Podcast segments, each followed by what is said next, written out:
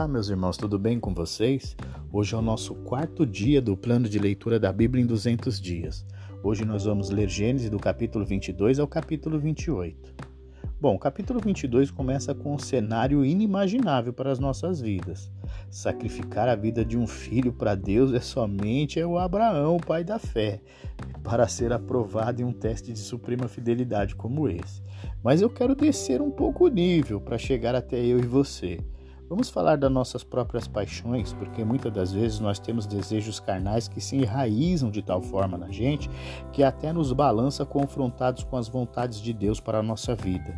E se Deus pedisse para que nós, em sacrifício a Ele, abríssemos mão daquilo que gostamos, do que já estamos acostumados e temos prazer em fazer para sermos mais espirituais? Conseguiu aí imaginar se você passaria nesse teste com Deus? Isso é para a nossa reflexão, viu? Agora vamos voltar um pouco para a história, né? Nessa experiência, Deus renovou as promessas relativas à multiplicação da semente de Abraão, seu poder sobre os inimigos e seu papel como canal de bênção para todas as nações da terra. No capítulo 23 fala sobre o sepultamento de Sara. Até então, o registro da morte e o sepultamento de uma mulher era incomum no Antigo Testamento. Mas Sara foi a mãe do tão esperado filho Isaque e atingiu a idade de 127 anos. Nos dias de Abraão era de costume enterrar os mortos em caverna. Então Abraão comprou o pedaço de terra pertencente a Efron em Macpela, perto de Manre. A propriedade incluía o campo, a caverna e todas as árvores ao redor. Foi transferida a Abraão como sua propriedade. Então Abraão sepultou Sara, sua mulher, em Canaã, na caverna de Macpela, perto de Manre. O capítulo 24 fala na busca de uma mulher para Isaac. A história que narra essa busca parece até um filme com um final feliz. Abraão, já idoso, disse a seu servo mais antigo, o encarregado da sua casa, para fazer um juramento a ele e passou instruções. A esposa de Isaac não deveria ser dos cananeus, mas da sua parentela.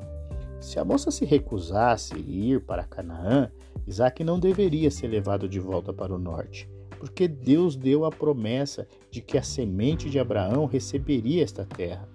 Abraão estava certo de que Deus providenciaria uma esposa enviando seu anjo adiante da face do servo.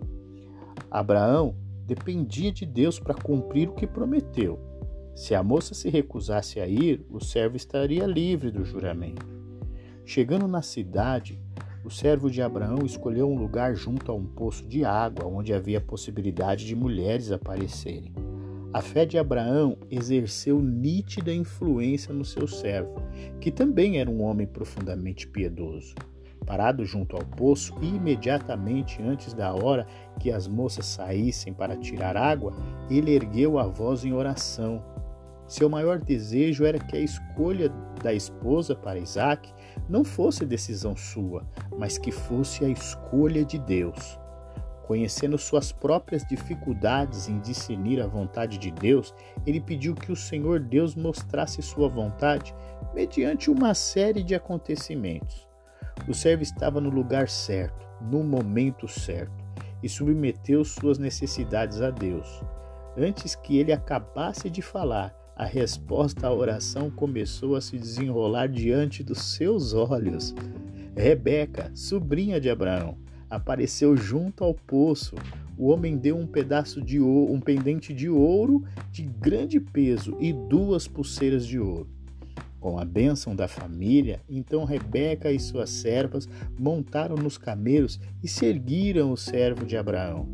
Nesse meio tempo, Isaac, que morava em Negueb, havia regressado de Beer Lahai Quando Rebeca levantou os olhos e viu Isaac, desceu do camelo no mesmo instante e perguntou ao servo: Quem é aquele homem que vem pelo campo ao nosso encontro? Quando ele respondeu: É o meu senhor, Rebeca cobriu com o véu e depois o servo contou a Isaac tudo o que havia feito. Isaac a levou para a tenda de Sara, sua mãe, e recebeu-a como sua mulher. No capítulo 25, nós vamos falar um pouco sobre a morte de Abraão. Abraão ainda to tomou outra esposa, Ketura, e ela teve seis filhos com Abraão. Período de vida de Abraão foi de 175 anos e morreu em boa velhice, depois de uma vida longa e feliz. Seus filhos Isaac e Ismael o sepultaram na caverna de Macpela, mesmo lugar de Sara, sua mulher. Agora vamos falar sobre o nascimento de Esaú e Jacó. Como Sara, Rebeca era estéril e Isaac orava para o Senhor para que se lhe concedesse filhos. O Senhor ouviu a oração de Isaac e Rebeca ficou grávida de gêmeos. Os dois bebês lutavam um com o outro no ventre da mãe, de modo que ela consultou o Senhor a esse respeito. Por que isso está acontecendo comigo? perguntou. O Senhor respondeu: Os filhos em seu ventre se tornarão duas nações. Desde o começo, eles serão rivais. Uma nação será mais forte que a outra e seu filho mais velho servirá ao seu filho mais novo. O primeiro a nascer era ruivo e coberto de pelos, por isso o chamaram de Esaú. Depois nasceu o outro, gêmeo, com a mão agarrada ao calcanhar de Esaú, e por isso o chamaram de Jacó. Esaú vendeu o seu direito de filho mais velho. Os meninos cresceram e Esaú se tornou um caçador habilidoso, enquanto Jacó era mais pacato, preferia ficar em casa.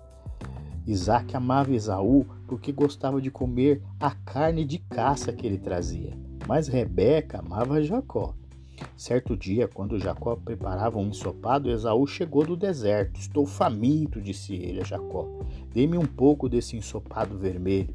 Está bem, respondeu Jacó, mas em troca, dê-me seus direitos de filho mais velho.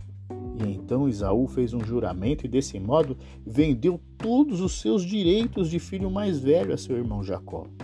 No capítulo 26, acontece com Isaac o mesmo que acontecera com seu pai Abraão.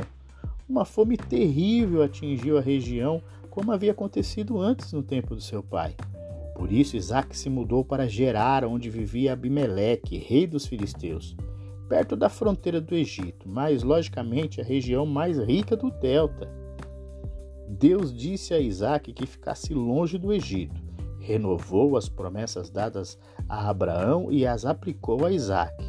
Canaã seria a casa de Isaac, e lá ele conheceria a presença de Deus.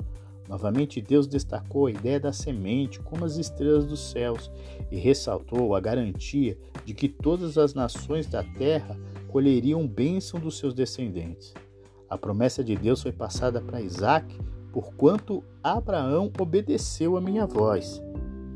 Quando os homens que viviam na região perguntaram a Isaac sobre Rebeca, sua mulher, ele disse: É minha irmã, porque teve medo de dizer é minha mulher, pois pensou: ela é tão bonita que os homens vão me matar por causa dela.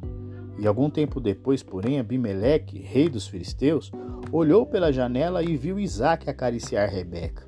No mesmo instante, Abimeleque mandou chamar Isaac e exclamou: é evidente que ela é sua mulher. Por que você disse que era sua irmã? Porque tive medo que alguém me matasse por causa dela, respondeu Isaac. Então Abimeleque declarou a todo o povo: Quem tocar neste homem ou em sua mulher será executado. Isaac permaneceu no território fazendo um bom uso dos poços cavados no tempo de Abraão. O aumento da riqueza de Isaac, por causa da bênção de Deus sobre ele, gerou inveja no coração dos filisteus, que entulharam todos os poços e expulsaram Isaac. Isaac faz uma aliança com Abimeleque. Vendo que o Senhor o abençoara, certo dia o rei Abimeleque veio com seus conselheiros de Gerar ao encontro de Isaac. Por que vocês vieram? perguntou Isaac. É evidente que me odeiam já que me expulsaram de sua terra, e eles proporam um acordo de aliança para que Isaac não os fizesse mal. Então Isaac lhes preparou um banquete e eles comeram e beberam juntos. E logo cedo, na manhã seguinte, cada um fez um juramento solene de não interferir com o outro. Isaac se despediu deles e partiram em paz. Agora nós vamos falar no capítulo 27 sobre a bênção que Jacó tomou de Esaú. Isaac já estava bem velho e ficou seco, cego. Sentindo a morte se aproximar rapidamente, chamou seu primogênito para abençoá-lo. mas não sem antes desfrutar de uma caça cozida pelo filho querido, um guisado saboroso. Isaac amava Esaú.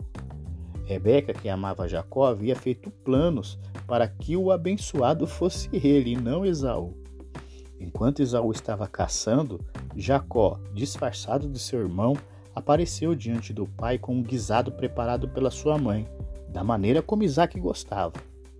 No início da apresentação de Jacó, Isaac ficou desconfiado, e a cada investida dele para se certificar se tratava mesmo de Esaú, sua mulher Rebeca já tinha pensado antes e instruído seu filho sobre o que falar, como agir e o que fazer.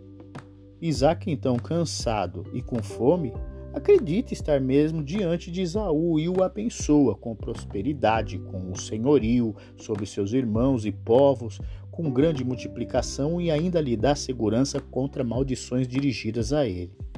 Missão concluída, bênção recebida.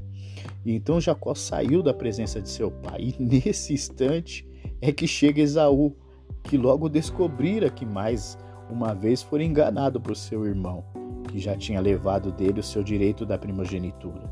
Esaú chora e busca arrependido, um arrependimento, mas já era tarde demais. Esaú, em seu coração, planeja a morte de seu irmão, e Rebeca, sua mãe, fica sabendo e orienta seu filho a ir para a terra do seu tio Labão, no capítulo 28, é, o velho pai chamou a Jacó e o abençoou, né, o velho Isaac. Ordenou-lhe que voltasse à pátria dos seus ancestrais para achar uma mulher como esposa. Jacó partiu e na estrada à noite teve sono e parou para descansar e dormir e apanhar uma pedra para fazer dela um travesseiro. Cansado da viagem, ele dorme profundamente e tem um sonho impressionante. Deus nos fala de diversas maneiras e com Jacó foi por meio de um sonho. Do local onde ele estava até onde está Deus, uma escada de acesso na qual desciam e subiam anjos de Deus. O Senhor se encontrava em cima, no topo, e de lá falava com Jacó. A escada ligando os céus e a terra, e anjos descendo e subindo, onde ele se encontrava significava que Deus estava com ele, o assistia e o guardava. A escada liga a terra aos céus e assim para ele não faltaria acesso a Deus. Nem Deus deixaria de ter acesso a ele. O Senhor está nos céus, por isso que, ele, que de lá falou e ele confirmou as promessas que ele já sabia. O falar a ele diretamente deu um significado mais profundo para Jacó, que se encontrava mal com tudo o que recentemente acontecera. Além das coisas já conhecidas relacionadas à sua descendência e posse da terra, Deus fala a ele de proteção especial para ele e que o guardaria em vida e o prosperaria, fazendo ele retornar da terra das suas peregrinações no devido tempo da sua volta. Deus mesmo prometeu para ele que não o deixaria até que tudo que ele falou se cumprisse. E ele acorda do seu sonho assustado e pensativo, e logo pega a pedra, deita azeite sobre ela e a transforma num memorial para tempos depois fundar ali um templo ao Senhor. Ele chamou aquele lugar de Betel. Então Jacó fez o seguinte voto: Se de fato Deus for comigo e me proteger nesta jornada, se ele me providenciar alimento e roupa, e se eu voltar são e salvo à casa de meu pai, então o Senhor certamente será o meu Deus. E esta coluna memorial que eu levantei será um lugar de adoração a Deus. E eu entregarei a Deus a décima parte de tudo que ele me der. Assim, nós encerramos o nosso quarto dia do plano da Bíblia em 200 dias. Até amanhã e que Deus te abençoe.